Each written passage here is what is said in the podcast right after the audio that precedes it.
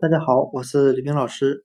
今天我们来学习单词 read，r e a d，表示读、读书的含义。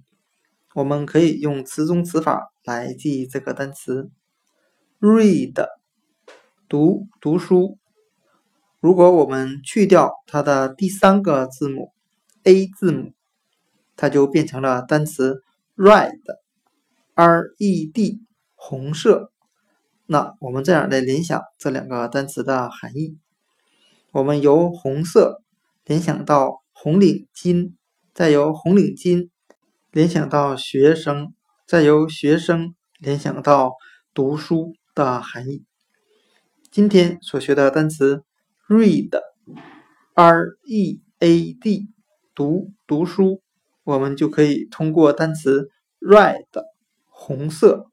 R E D 来记忆，由红色联想到戴着红领巾的学生在读书。Read 读读书。